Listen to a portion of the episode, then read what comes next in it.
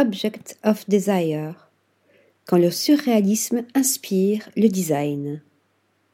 C'est la première fois que le Design Museum de Londres explore à une telle échelle l'impact du surréalisme dans le monde du design et bien plus encore.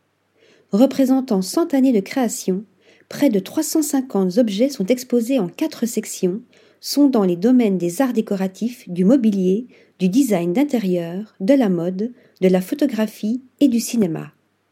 Des œuvres et des objets de Man Ray, Lee Miller, Giorgio de Chirico, Salvador Dali, Marcel Duchamp, Elsa Schiaparelli et Leonora Carrington côtoient des pièces contemporaines de Sarah Lucas, Björk, Tim Walker, Mary Katransu, Iris Van Herpen, Yasmina Atta et des frères Bouroulek.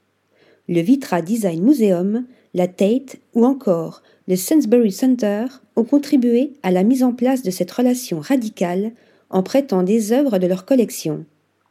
Si vous pensez que le surréalisme s'est éteint dans les années 1960, vous faites fausse route, explique Catherine Johnson, conservatrice au Design Museum, poursuivant. Cette exposition montre qu'il est toujours bien vivant et qu'il n'a jamais vraiment disparu. Les premiers surréalistes étaient des survivants de la Première Guerre mondiale et de la pandémie de grippe de 1918.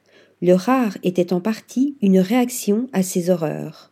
Aujourd'hui, dans un contexte de changement technologique vertigineux, de guerre et d'une nouvelle pandémie mondiale, l'esprit du surréalisme est plus vivant que jamais dans le design contemporain. Article rédigé par Nathalie Dassa.